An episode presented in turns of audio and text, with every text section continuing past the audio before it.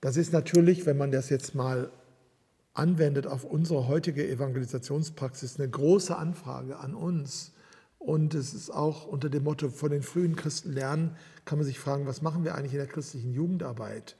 Ähm, ich bin ja selbst evangelistisch unterwegs, aber wann ist denn einer wirklich Christ geworden? Ist er Christ geworden, wenn er in irgendeiner Veranstaltung mal die Hand gehoben hat, gesagt, ich finde das cool oder ich will Jesus nachfolgen oder wenn er nach vorne kommt und lässt mal sich segnen oder beten oder, oder, oder wie ist das? Also die frühen Christen hatten da einen sehr klaren Weg.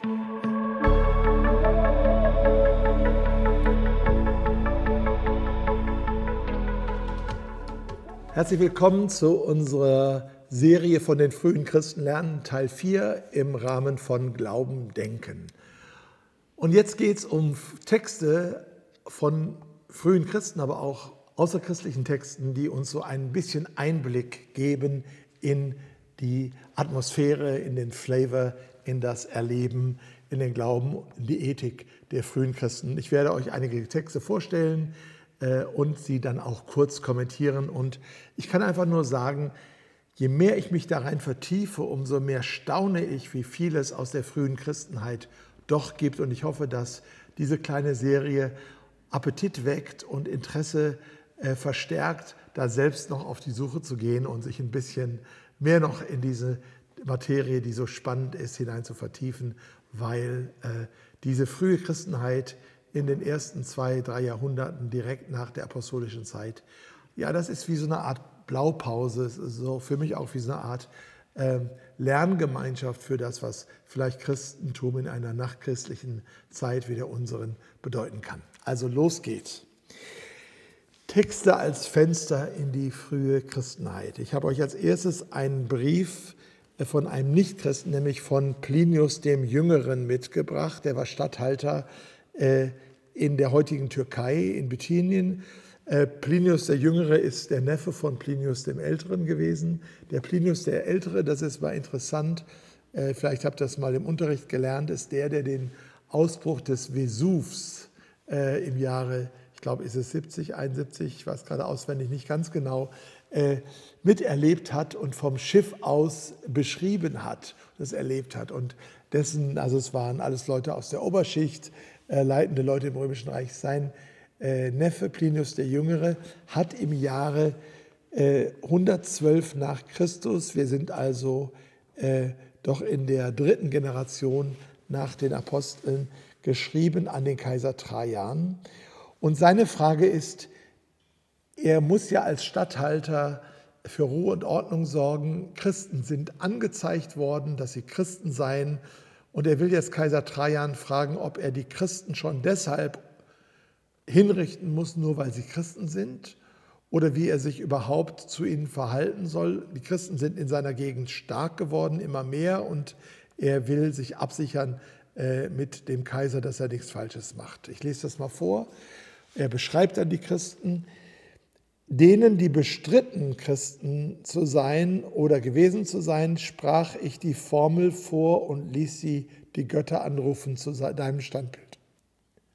Also hier bezieht er sich auf die, die nie Christen gewesen sind, weil es aber angezeigt wurden, dass sie Christen gewesen seien und die sich jetzt freikaufen vor der Verurteilung, indem sie diese Formel äh, der Hingabe oder der Verehrung des Kaisers aussprachen mit Weihrauch und Weinspenden beten und außerdem Christus zu lästern. Also damit konnte man die echten Christen sozusagen aussortieren, weil die hätten das nie gemacht. Daraufhin konnten sie meines Erachtens freigelassen werden, denn zu all dem sollen sich wahre Christen nicht zwingen lassen. Sie versicherten, und jetzt geht das weiter, er sagt, was, was, ist denn der, was ist denn die Schuld der Christen? Was machen die denn Böses? Sie versicherten, ihre ganze Schuld oder ihr Irrtum habe darin bestanden, dass sie sich regelmäßig an einem bestimmten Tag vor Dämmerung versammelten, um Christus als Gott ein Lied darzubringen. Also diese Christen versammelten sich wahrscheinlich am Sonntagmorgen, weil sie arbeiten mussten in der Frühe, um Jesus als den Auferstandenen zu preisen, als Gott zu preisen. Und dann heißt es weiter, sich durch einen Eid zu verpflichten. Und dieser Eid hat jetzt nicht etwas Böses im Sinn, sondern Nicht zu einem Verbrechen, sondern zur Unterlassung von Diebstahl, Raub, Ehebruch, Treulosigkeit, Unterschlagung von anvertrautem Gut. Das heißt also, die Christen haben sich immer wieder auch durch die Erinnerung, so interpretiere ich das, ihres Taufeides verpflichtet zu einem ethisch äh, guten Leben äh, als Nachfolger Christi. Umso mehr hielt ich es für notwendig, von zwei sogenannten Dienerinnen, also anscheinend leitenden Frauen in der Gemeinde, die Wahrheit auch noch durch Folter zu erforschen. Also hier werden zwei Christinnen, die leitende Funktion haben, die Diakoninnen sind, äh, gefoltert. Ich fand nichts als absurden, maßlosen Aberglauben. Denn nicht nur über die Städte, sondern auch über Dörfer hat sich die Seuche dieses Aberglaubens verbreitet. Doch es scheint möglich, sie einzudämmen und auszutilgen. Also wir merken hier in einem Fremdzeugnis, dem Brief des Kaisers, äh, des, des Plinius an den Kaiser Trajan, der darauf übrigens geantwortet hat, äh, dass die Christen sich äh, letztlich nichts aus unserer Sicht Böses haben zukommen lassen, außer dass sie Christen sind und damit den, die Verehrung des Kaisers abgelehnt haben, aber dass sie nicht etwa irgendwie was Böses getan haben, stattdessen ein ethisch hochstehendes Leben äh, gelebt haben, aber ein Aberglauben, äh, den der Plinius überhaupt nicht nachvollziehen kann. Wahrscheinlich Auferstehung des Fleisches, äh, Wiederkunft Christi, all diese Dinge hielt er natürlich für absurd, weil wenn man tot war, war man tot, da gab es keine Auferstehung mehr. Ein weiterer Text, der uns ein kleines Fenster in den, die frühe Christenheit äh, öffnet, ist äh, etwas früher, nämlich äh, von Clemens von Rom. Im Jahre 96, also gut 15, 16 Jahre früher als der äh, Brief des Plinius. Ich sagte schon, dass Clemens von Rom einer der Gemeindeleitenden dort war. Und er schreibt einen langen Brief nach Korinth. In diesem Brief geht es darum, die Christen in Korinth als eine Schwestergemeinde zu ermahnen, doch äh, nicht äh, im Streit miteinander zu leben. Eine jüngere Generation hat dort die ältere Generation abgesetzt. Ähm, und Clemens sagt, das entspricht nicht dem Geist Christi. Äh, man soll die Älteren ehren, man soll sie wieder einsetzen in ihre Ämter und man soll sich von allem Streit und von aller Herrschsucht soll man sich fernhalten. Und in dem Zusammenhang macht er noch einige grundlegende Anmerkungen.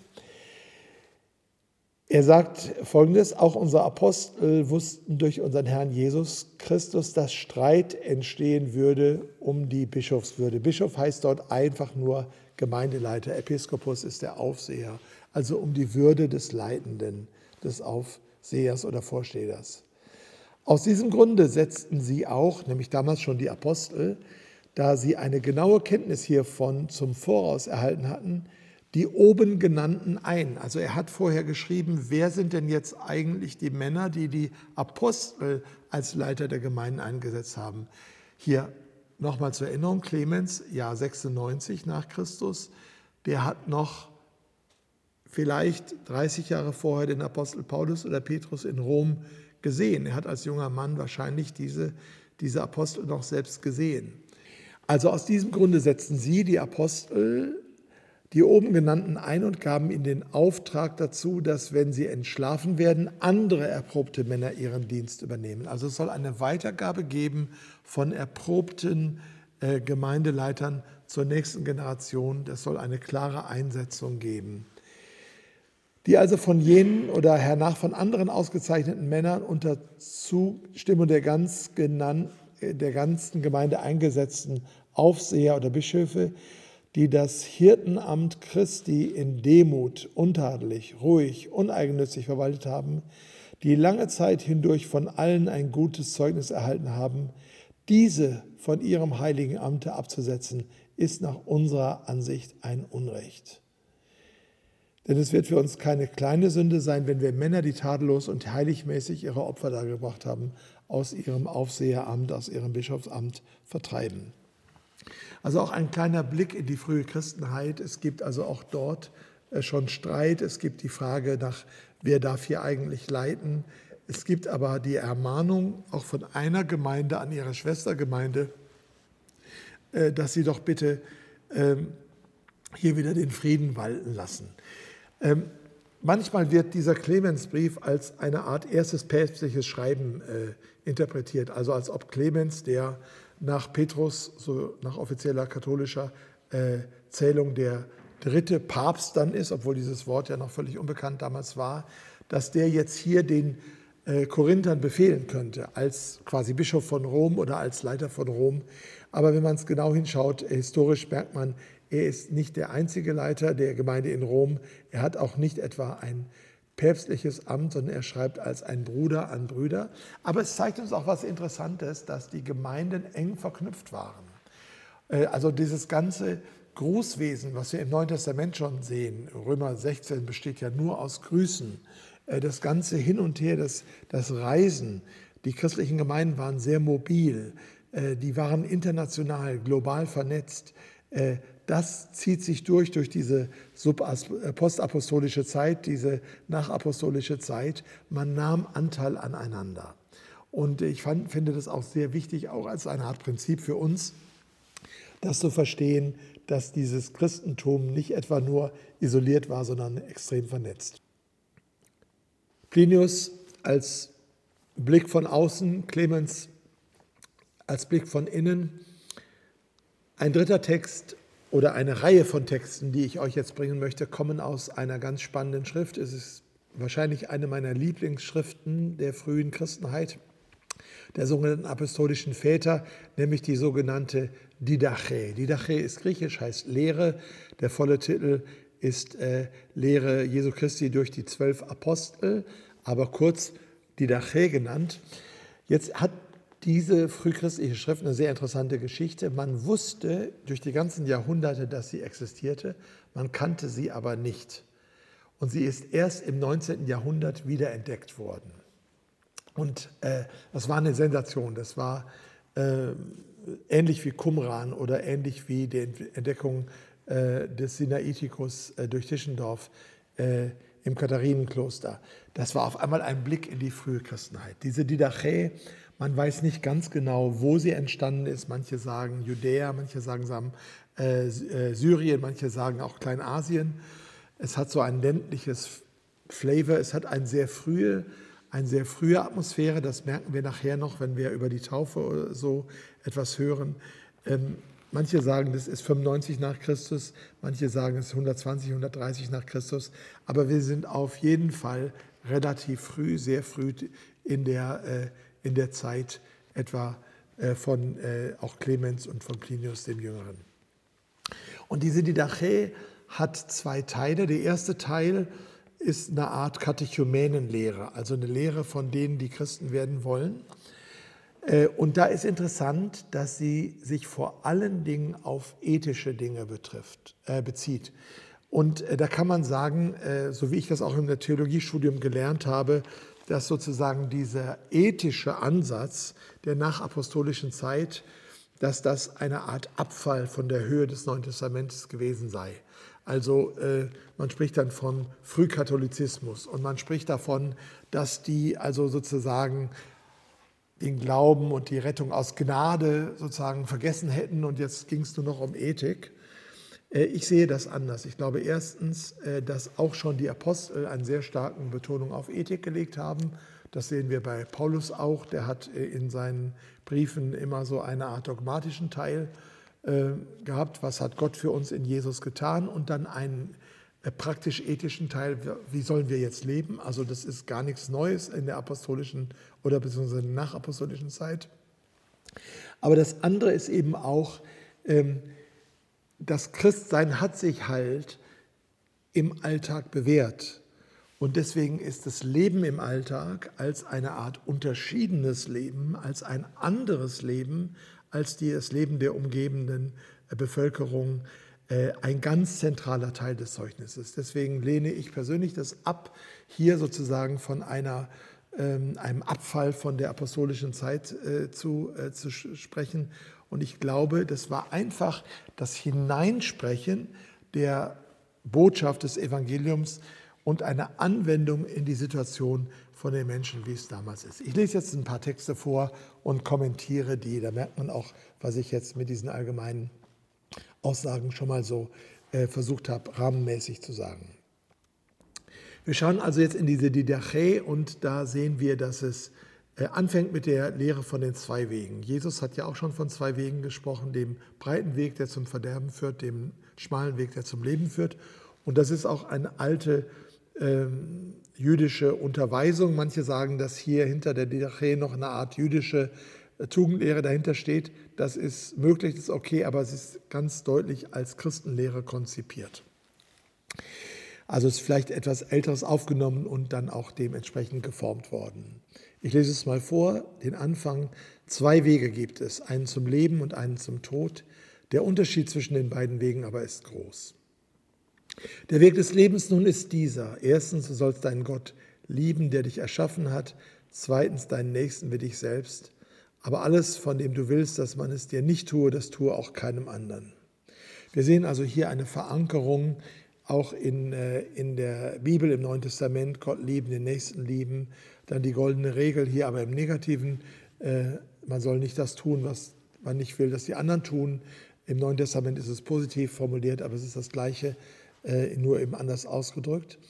Das zweite Gebot der Lehre heißt, du sollst nicht töten, du sollst nicht Ehe brechen, du sollst nicht Knaben schänden, du sollst nicht Unzucht treiben, Du sollst nicht stehlen, du sollst nicht Zauberei treiben, du sollst nicht Gift mischen, du sollst nicht das Kind durch Abtreiben umbringen, du sollst das Neugeborene nicht töten, du sollst nicht begehren nach deines Nächsten Gut. Wir merken also, es geht hier direkt zur Sache und es wird dem Katechumenen, bevor er überhaupt Christ geworden ist, bevor er überhaupt getauft ist, eingeschärft, dass es einen Unterschied des Lebensweges gibt mit oder ohne Christus und dass das Leben als Christ ganz klare ethische Konsequenzen hat. Das ist natürlich, wenn man das jetzt mal anwendet auf unsere heutige Evangelisationspraxis, eine große Anfrage an uns. Und es ist auch unter dem Motto von den frühen Christen lernen, kann man sich fragen, was machen wir eigentlich in der christlichen Jugendarbeit? Ähm, ich bin ja selbst evangelistisch unterwegs, aber wann ist denn einer wirklich Christ geworden? Ist er Christ geworden, wenn er in irgendeiner Veranstaltung mal die Hand gehoben hat, gesagt, ich finde das cool oder ich will Jesus nachfolgen oder wenn er nach vorne kommt und lässt mal sich segnen oder beten oder, oder, oder wie ist das? Also die frühen Christen hatten da einen sehr klaren Weg, äh, nämlich den Weg der Lehre, und erst wenn diese Lehre angenommen wurde, und zwar nicht nur sozusagen theoretisch, Gott liebt dich und hat einen Plan für dein Leben, sondern auch bis hinein in die ethischen äh, Auswirkungen und Konsequenzen dieses Christus, äh, äh Lebens, Leben, äh, Lebens als Christusnachfolger, dann wurde der Mensch getauft, wenn er dann sagt, das will ich und äh, in diesem Sinne will ich glauben und leben. Ähm, ich finde das eine große Herausforderung. Ich weiß nicht, wie wir das umsetzen können, ob wir das direkt umsetzen können, aber ich will mich zumindest der Fremdheit und der Herausforderung stellen, die allein durch diesen Text der Didache äh, mich und sicher auch uns als Christen heute insgesamt äh, anspricht und uns gegenkommt. Ja, also das geht dann noch weiter. Ich kann hier nicht die ganze Didache zitieren, das würde den Rahmen sprengen, aber ich will ein bisschen in den zweiten Teil der Didache hineingehen und da wird etwas, das finde ich sehr nett und auch ansprechend gesagt, wie man taufen soll. Bezüglich der Taufe haltet es so, wenn ihr all das Vorhergehende gesagt habt, also was alles das Glaubensbekenntnis wahrscheinlich, dann glaubt auf den, dann tauft auf den Namen des Vaters und des Sohnes und des Heiligen Geistes im fließenden Wasser. Also die Taufformel, die trinitarische, ist ganz klar schon da, nicht etwa erst später im dritten, vierten Jahrhundert oder sowas. Äh, auch das, dazu helfen uns natürlich diese frühen Schriften, dass sie merken, manchmal die Behauptung, dass äh, Gott, der Vater, Sohn, Heiliger Geist, dass das erst eine späte Erfindung sei, dass das alles natürlich Unsinn ist. Also tauft sie in fließendem Wasser, also sprich in einem Fluss. Wenn du aber kein fließendes Wasser hast, dann taufe in einem anderen Wasser. Also du kannst auch in einem Teich taufen, wenn es halt keinen Fluss gibt. Wenn du es nicht in kalten tun kannst, dann tu es im warmen. Wenn du beides nicht hast, also weder fließendes kaltes Wasser noch stehendes kaltes oder warmes Wasser, dann gieße dreimal Wasser auf den Kopf, auf den Namen des Vaters und des Sohnes und des Heiligen Geistes. Also finde ich sehr interessant. Taufe, Idealfall kalt, fließend, aber es geht auch leichter, äh, je nachdem, wie die Wasservorhandenheit äh, beschaffen ist. Vor der Taufe soll fasten der Taufende, der Täufling und wer sonst kann. Den Täufling aber lasse ein oder zwei Tage zuvor fasten.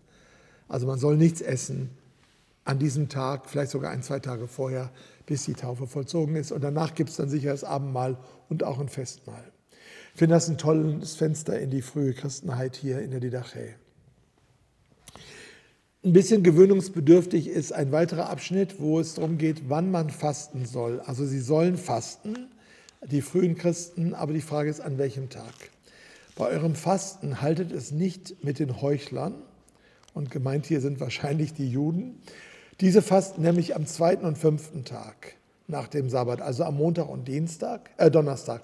Ihr aber sollt fasten am vierten und am Rüsttag, also am Mittwoch und Freitag. Also Christen fasten im Gegensatz zu Juden, die am Montag und Donnerstag fasten, bitte am Mittwoch und Freitag. Ich weiß nicht, ob einer der Zuhörer sich schon mal damit auseinandergesetzt hat, äh, ob er überhaupt fastet oder sie und wenn ja, an welchem Tag oder was Fasten eigentlich bedeutet. Auch sollte nicht beten wie die Heuchler. Da ist ein Zitat, also da ist wahrscheinlich gemeint, man soll nicht so viel beten, äh, indem man viele Worte macht, sondern wie der Herr in seinem Evangelium es befohlen hat. Auch hier ist schon interessant, Jesus ist der Herr, es ist das Evangelium. So betet, Vater unser, der du bist in dem Himmel, geheiligt werde dein Name, zukomme uns dein Reich, dein Wille geschehe wie im Himmel, also auch auf Erden. Unser tägliches Brot gib uns heute und vergib uns unsere Schulden, so wie auch wir vergeben unseren Schuldigern und führe uns nicht in Versuchung, sondern erlöse uns vom Bösen, weil dein ist die Macht und die Ehre in Ewigkeit. Also auch hier schon das Vaterunser mit einer Doxologie, mit einer Lobpreisung versehen in dieser frühen Zeit. Und dann der Zusatz, dreimal am Tag betet so. Also Martin Luther hat ja auch gesagt, man soll dreimal am Tag das Vaterunser beten. Ich kenne nicht viele Christen, die das tun, aber damals wurden die Christen das so gelehrt in der Didache. Und jetzt noch vielleicht als einen letzten oder vorletzten Text auch noch aus der Didache, wie man das Abendmahl feiern soll. Bezüglich der Danksagung, das ist jetzt ein Pass pro Toto Wort, also ein Teil fürs Ganze, für dieses, was wir Abendmahl nennen oder Eucharistie. Das Wort Danksagung ist ja griechisch Eucharistia, haltet es so. Zunächst in Betreff des Kelches. Interessant ist, hier wird der Kelch vor dem Brot genannt. Das entspricht dem Lukas-Evangelium und entspricht auch der Seder-Feier. Ähm, es gibt ja gute Gründe zu glauben, dass sozusagen der Kelch des Abendmahls der letzte Kelch des Seder, Sederfeier ist. Und dass sozusagen der Übergang von der Passafeier, der Sederfeier zum Abendmahl mit diesem letzten Kelch beginnt. Zunächst im Betreff des Kelches. Wir danken dir, unser Vater, für den heiligen Weinstock Davids, deines Knechtes, den du uns zu erkennen gabst durch Jesus, deinen Knecht. Der sei Ehre in Ewigkeit. Und im Betreff des gebrochenen Brotes sollt ihr beten, wir danken dir, unser Vater, für das Leben und die Erkenntnis, die du uns zu erkennen gabst durch Jesus, deinen Knecht. Dir sei Ehre in Ewigkeit. Und jetzt kommt ein wunderschönes Teil des Gebets, der auch, ist auch inzwischen Eingang in viele Abendmahlsliturgien gefunden hat, wie dieses gebrochene Brot auf den Bergen zerstreut ward und zusammengebracht eins wurde, so möge deine Gemeinde von den Enden der Erde zusammengebracht werden in dein Reich. Weil dein ist die Ehre und die Macht durch Jesus Christus in Ewigkeit. Also hier ist eine Abendmahlsliturgie, die mit dem Kelch anfängt und dann zum Brot geht und dann um die Einheit der ganzen Christenheit äh, betet. Und dann, keiner darf essen oder trinken von eurer Danksagung, eurer, Eucharistie, außer die auf den Namen des Herrn getauft sind. Hier ist wieder das, was ich schon erwähnt habe in einer vorigen, äh, einem vorigen Beitrag, dass es eine Unterscheidung gab zwischen den Getauften und den Nicht-Getauften und die Nicht-Getauften durften nicht am Abendmahl teilnehmen.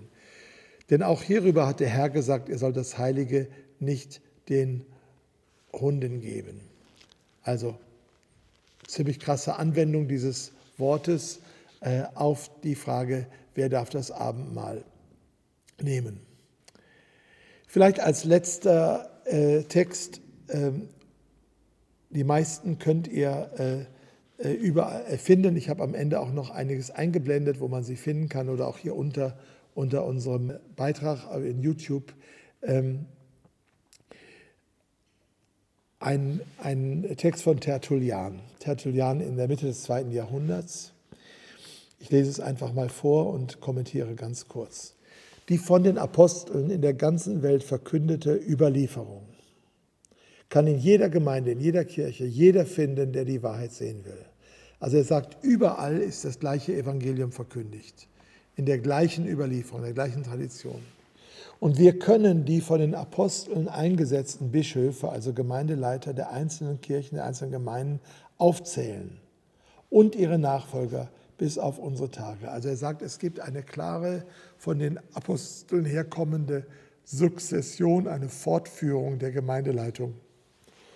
Diese haben von den Wahngebilden, sprich den gnostischen Wahngebilden jener, nichts gelehrt und nichts gehört. Also er wehrt, Tertullian wehrt die Gnosis ab, die in seiner Zeit um sich greift und nennt sie die Wahngebilde. Diese haben von den Wahngebilden jener nichts gelehrt und nichts gehört. Denn wenn die Apostel verborgene Geheimnisse gewusst hätten, so wie die Gnostiker behaupten, und sie in besonderem geheimen Unterricht nur die Vollkommenen lehrten, wie die Agnostiker behaupten, dann hätten sie die Geheimnisse doch am besten denen übergeben, denen sie sogar die Kirchen anvertrauten. Aber das haben sie natürlich nicht gemacht. Ganz vollkommen nämlich und in allem untadelig wünschten sie die, denen sie ihren Lehrstuhl übergaben und die sie als ihre Nachfolger zurückließen von deren gutem oder schlechtem Verhalten für das Wohl und Wehe der ihrigen, sprich der Christen, so viel abhängen. Weil es aber zu weitläufig wäre, in einem Werke, in einem Buch wie dem vorliegenden, die apostolische Nachfolge aller Kirchen aufzuzählen, so werden wir nur die apostolische Tradition und Glaubenspredigt der größten und ältesten und allbekannten Kirche, die von den beiden ruhmreichen Aposteln Petrus und Paulus so rumgegründet und gebaut ist, darlegen wie sie durch die Nachfolge ihrer Bischöfe bis auf unsere Tage gekommen ist. Also er sagt mit anderen Worten, die ganze Behauptung der Gnosis, es gäbe eine Geheimlehre. Es gäbe quasi für die Vollkommenen eine Art geheime Jesuslehre, wo es nicht auf den einfachen Glauben mehr ankommt, wo es nicht mehr auf die Befolgung von Ethik ankommt, wo es nicht mehr um die Befolgung der alttestamentlichen oder Jesusgebote ankommt, wo es nicht auf äh, den einfachen Schriftsinn ankommt, sondern wo eine Geheimlehre gnostische ist. Sagen, all das gibt es nicht. Und wenn es es gegeben hätte, dann hätte die Apostel es doch ihren Nachfolgern anvertraut und die es ihren Nachfolgern anvertraut, also sprich den eingesetzten Gemeindeleitern. Und er sagte, wir kennen doch die ganzen Linien überall. Uns kommt das jetzt komisch vor. Wer von uns weiß noch, wer der Pastor unserer Gemeinde vor 30 oder vor 50 Jahren war? oder für 80. Für sie war es damals ganz wichtig. Es gab noch nicht so viel Geschriebenes. Ja, es gab das Neue Testament, aber auch das hatte ja nicht jeder. Aber Irenäus sagt, hey, die Zuverlässigkeit, dass das, was wir in den Gemeinden lehren und glauben, das ist dadurch gegeben, dass es überall ist und dass es in dieser vertrauensvollen Linie der immer von den Aposteln ausgehend immer wieder neuen Weitergabe an vertrauensvolle Gemeindeleiter passiert ist. Und da ist das Ganze mit diesen gnostischen Neuerungen, mit dieser ganzen ähm, Entgeschichtlichung des Glaubens, mit dieser ganzen, ähm, es gibt Vollkommene, für die gelten die Regeln nicht, äh, die anderen sind aber dumm, die müssen sich halt an Regeln halten. Ähm, äh, das, das, alles, äh, das alles ist Unsinn. Das entspricht nicht dem wahren Christentum. Und er sagt dann, wir könnten das eigentlich von allen Kirchen machen, aber ich mache es jetzt einfach mal der Einfachheit halber nur für die Kirche in Rom. Und äh, dann, dann zählt er die auf. Es geht also jetzt nicht hier darum, äh, sozusagen das Primat Roms, äh, also den Vorrang Roms zu betonen, sondern zu sagen, als Zentrum auch des, des Handels kommen ja von überall her immer die Leute auch nach Rom und da merkt man doch, ob man miteinander auf einer Linie ist. Und da, wo die christliche Kirche auf einer Linie ist, da ist sie auf den Spuren der Apostel und auf den Spuren Jesu. Ja, was können wir von den frühen Christen lernen? Vielleicht jetzt als Zusammenfassung dieses äh, letzten Teils, aber auch der ganzen kleinen äh, Reihe mit vier Einheiten. Äh, ich möchte das in äh, fünf äh, kurze Punkte noch einmal zusammenfassen. Wir können von den frühen Christen lernen, erstens, und das ist jetzt ein Wort, das ich so halb geschaffen habe, Apostolizitas, also die Apostolizität.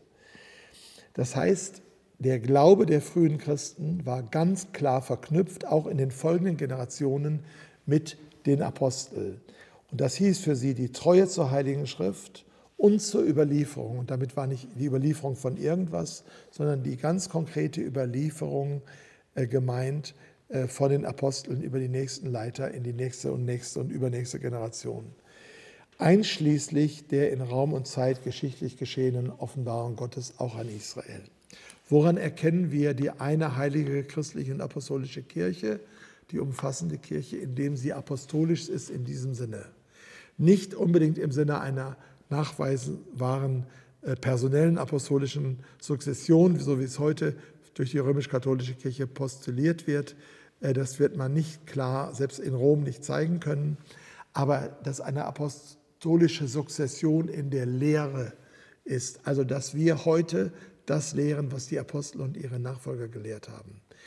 Also die Heilige Schrift und die ersten, äh, die ersten christlichen Zeugen. Ich finde das ganz wichtig. Und deswegen ist für mich das auch so spannend, weil wenn ich wissen will, was Christentum äh, ist, dann lese ich vielleicht nicht so sehr einen Autoren des 21. Jahrhunderts als maßgeblich, sondern ich würde lieber einen Autor des ersten und zweiten Jahrhunderts lesen, weil ich da näher an der Quelle dran bin. Das heißt nicht, dass, nicht, dass man nichts von Autoren des 21. Jahrhunderts lernen kann, aber man kann den Glauben, dürfen wir nicht neu erfinden.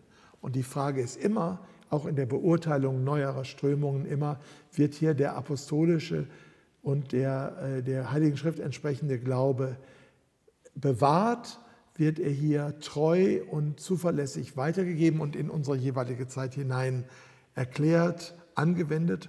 Oder haben wir hier etwas Neues? Eine, eine, um, eine Umformung, eine Veränderung, sowohl was Glauben und was, auch als was Ethik betrifft. Also das erste Apostolizitas können wir lernen, das zweite Universalitas, auch das ist ja schon mehrmals angeklungen, die Universalität. Christentum ist eben nie nur meine eigene Gemeinde, sondern ich muss, wir würden heute sagen, ökumenisch denken. Die Gemeinschaft der Gemeinden der Kirchen über ethnische, sprachliche, politische Grenzen hinweg. Also was ist, wo kann sich die ganze christliche Kirche, die universelle Kirche einig sein? Und wenn es Neuerungen gibt, da muss man und große Teile der Kirche nicht mitgehen können, da muss man sich zumindest fragen, wie wichtig ist mir jetzt das Prinzip der Universalitas oder sage ich, naja, die anderen sind mir egal oder die sind vielleicht zurückgeblieben, die sind noch nicht auf dem neuesten Stand. Und da merken wir auf einmal, wir sind total in heutigen Diskussionen, weil auch gerade in dem Thema der Ethik, aber auch im Thema der Glaubenslehre gibt es schon in der Christenheit äh, große Diskussionen äh, innerhalb der Kirchen, was ist eigentlich noch christlich? Und wenn wir die orthodoxen oder altorientalischen oder auch die afrikanischen Christen hören, was die teilweise, wie die uns hier im Westen wahrnehmen, dann würden sie sagen, hey, ihr seid im Westen in der Gefahr, die Apostolizitas und die Universalitas zu verlassen. Als drittes, ich versuche es jetzt noch gut äh, schnell zu Ende zu bringen, was können wir lernen? Sanctitas, die Heiligkeit, una sancta Catholica et Apostolica Ecclesia, die Heiligkeit. Was heißt das? Nicht die Vollkommenheit im Sinne von, wir sind perfekt, wir machen keine Fehler, sondern die Unterscheidbarkeit des christlichen Lebens anhand ganz klarer ethischer Grundentscheidungen. So kontraintuitiv das sein mag, so gegen den jeweiligen Duktus der Gesellschaft, in der wir leben. Ähm, aber billiger kriegen wir das Christentum nicht. Bonhoeffer hat ja davor gewarnt, vor der billigen Gnade. Wir kriegen nicht das Christentum in, seiner, in seinem wahren Kern, wenn wir sagen, naja, es kommt nicht so ganz drauf an, wie wir unser Leben leben. Dass wir hier alle Sünder sind, dass wir hier alle noch äh, immer wieder durch Buße und äh, äh, Vergebung, Erfahrung der Vergebung immer wieder neu auf den Weg kommen müssen, das ist klar. Aber es ist was völlig anderes, als wenn ich sage, es gibt gar keinen klaren Weg, sondern es gibt tausend verschiedene Wege im Ethischen. Da ist die Frage, ob wir uns da wirklich auf den Spuren der frühen Christen, der Apostel und auch der Heiligen Schrift bewegen. die Sanctitas, Unterscheidbarkeit des Lebens anhand ethischer Grundentscheidungen und Praxis. Dann Martyrium und Diakonie als die beiden Herzschläge des Zeugnisses im Wort und in der Tat, des Jesusbekenntnis in Wort und Tat und dann, wenn es sein muss, auch in der Leidensbereitschaft. Das haben wir, glaube ich, ausführlich dargestellt. Und dann Communitas, Ausleben einer neuen Gemeinschaft des Heiligen Geistes. Was können wir von den frühen Christen lernen? Ich glaube unglaublich viel. Äh, das, was ich jetzt hier versucht habe darzustellen, ist eigentlich nur ein Einstieg. Ich wünschte, irgendjemand wird mal so ein ganz spannendes Buch über die ersten Christen in den ersten zwei, drei Jahrhunderten schreiben, so ein bisschen romanhaft, aber auch spannend, aber auch äh, gut äh, in, den, äh, in den Quellen versiert. Ähm, ich glaube, das, das würde ganz wichtig sein. Vielleicht kann ja einer der Zuhörer sagen, das ist mal ein Projekt für mich. Vielen Dank für euer Interesse an Glauben und Denken. Super, dass ihr zugeschaut habt, dass ihr zugehört habt. Bitte empfehlt es anderen weiter und abonniert unseren Kanal. Darüber würden wir uns tierisch freuen.